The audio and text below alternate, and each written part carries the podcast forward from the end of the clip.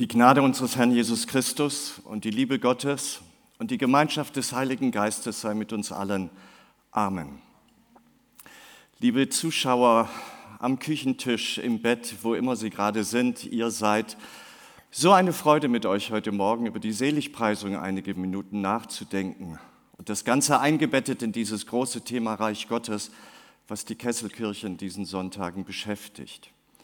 Ich lese die Verse aus der Seligpreisung, so wie sie beim Lukasevangelium überliefert sind, im sechsten Kapitel.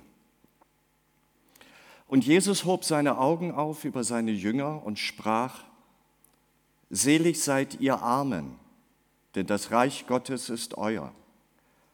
Selig seid ihr, die ihr jetzt hungert, denn ihr sollt satt werden. Selig seid ihr, die ihr jetzt weint, denn ihr werdet lachen. Selig seid ihr, wenn euch die Menschen hassen und euch ausstoßen und schmähen und verwerfen euren Namen als böse um des Menschensohnes willen. Freut euch an jenem Tage und tanzt, denn siehe, euer Lohn ist groß im Himmel, denn das gleiche haben ihre Väter den Propheten getan. Ich habe mich gefreut, über die Seligpreisung zu predigen, weil sie einen ganz besonderen Platz in meinem Leben und in meinem Glauben haben. Warum kann ich irgendwie schwer sagen? Diese Worte haben für mich eine ganz besondere Kraft. Und ich staune, dass ich immer wieder Menschen begegnet bin, die gesagt haben, auch für mich, obwohl ich gar kein Christ bin, ist die Seligpreisung irgendwas ganz Besonderes. Woran liegt das? Was ist der Zauber in diesen Seligpreisungen? Für mich liegt der Zauber darin, dass Jesus hier darlegt, dass unser Leben viel mehr sein könnte. Er sagt, es könnte viel mehr sein als das Leben, an das wir uns gewöhnt haben und wo uns manchmal die Fantasie schlichtweg fehlt, dass unser Leben noch so viel mehr sein könnte. Jesus ist da eindeutig und sagt, dein Leben kann reicher sein. Es kann erfüllter sein. Und dann greift er ausgerechnet zu sowas Paradoxem wie hier. Denn er beglückwünscht Menschen in ihrer Lebenssituation, die überhaupt nicht beglückwünschenswert ist.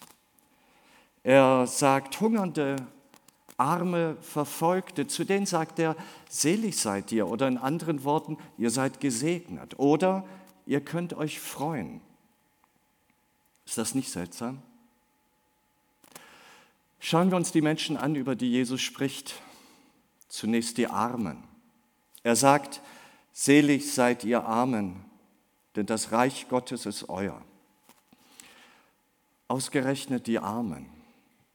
Bei Armut gibt es überhaupt keinen Grund zu romantisieren. Armut ist nichts anderes als eine Geisel der Menschheit und ihr ständiger Begleiter.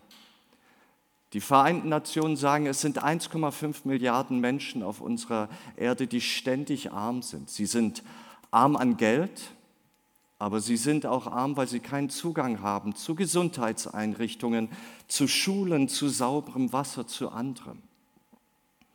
Und wir selber, ob wir wollen oder nicht, wir sind verstrickt in diese Armut. Wir kaufen ein T-Shirt, wir kaufen ein Smartphone und wir können mit ziemlicher Sicherheit davon ausgehen, dass für eben dieses Produkt Menschen ausgebeutet worden sind.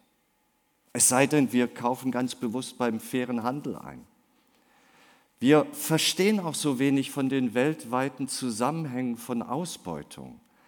Wir fragen erst gar nicht nach, warum das Futter für unsere Tiermast in Deutschland vor allem aus Brasilien kommt, obwohl da die Äcker so wenig sind und Menschen hungern.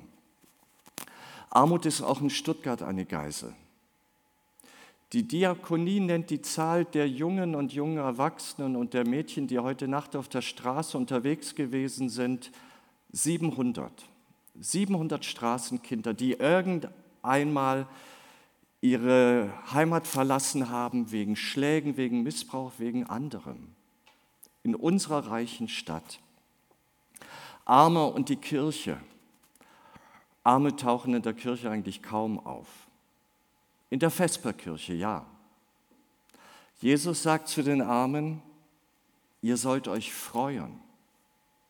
Warum? Und dann die Hungernden. Selig seid ihr, die ihr jetzt hungert, denn ihr sollt satt werden. Seit dem Ausbruch von Covid-19 im Frühjahr im vergangenen Jahr dreht sich in unserer Welt alles um Corona. Wie wir überleben, wie wir unsere Wirtschaft am Laufen halten, wie unsere Kinder möglichst unbeschadet aus dieser Zeit herauskommen.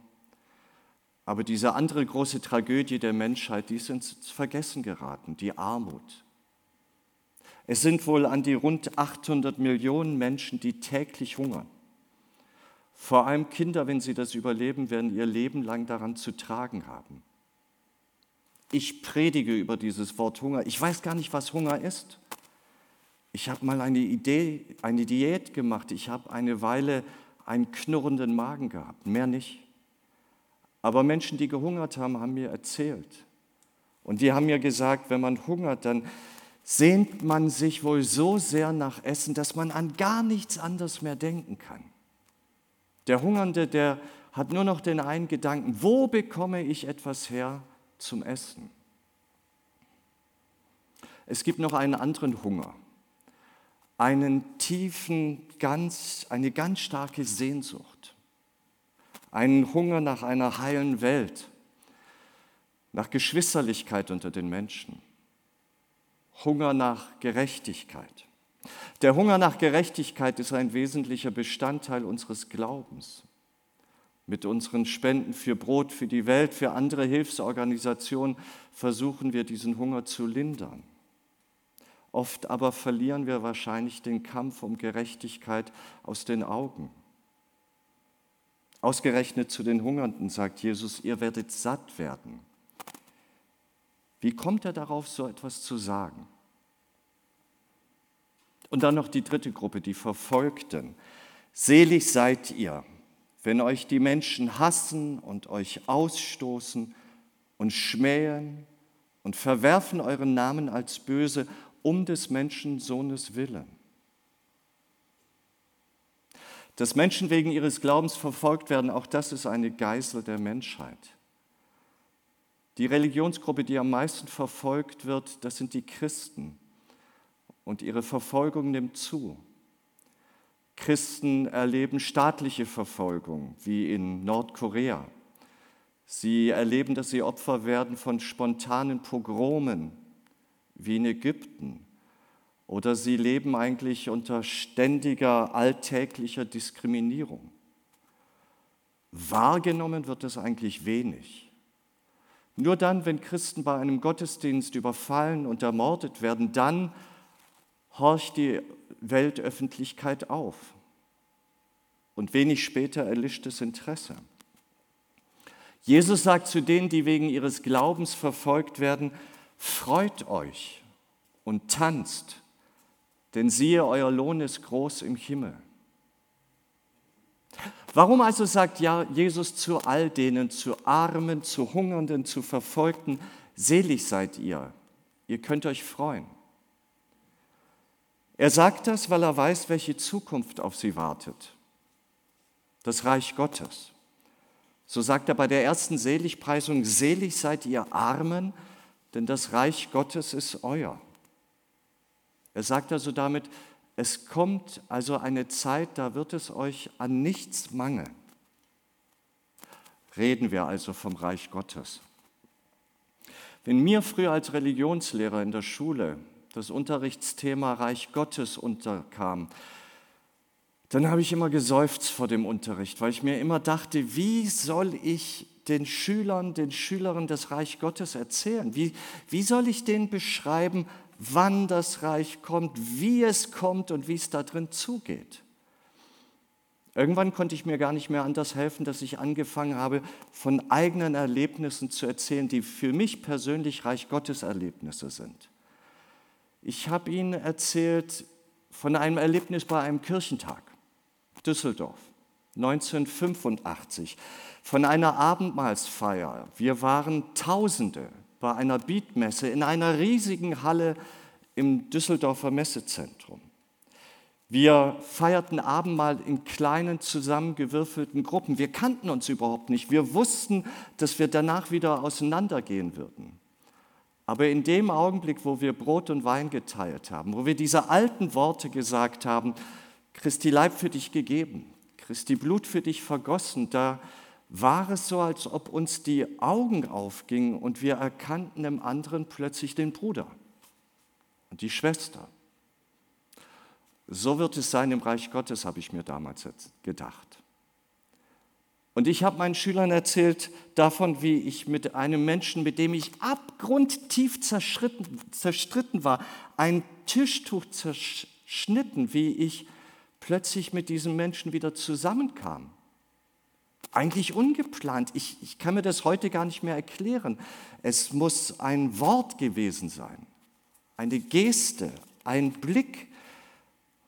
Und plötzlich war da eine Brücke und wir mussten nur noch über diese Brücke hinübergehen, um zusammenzufinden. Es ist eine Sternstunde im Leben, wenn man sowas erlebt. So wird es sein im Reich Gottes, habe ich mir gesagt. Und ich habe meinen Schülern zuletzt erzählt vom sogenannten Day of Song, den es vor Jahren im Ruhrgebiet gab. Damals verwandelten tausende Sänger und Sängerinnen in über 600 Konzerten an ganz verschiedenen Orten das gesamte Ruhrgebiet in einen großen Konzertsaal.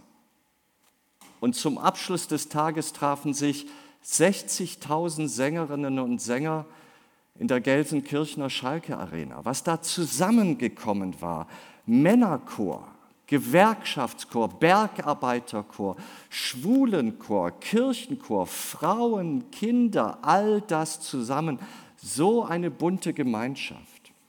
Und die Menschen, die dabei waren, die haben gesagt, dass in diesen drei Stunden die Musik die Menschen verwandelt hat.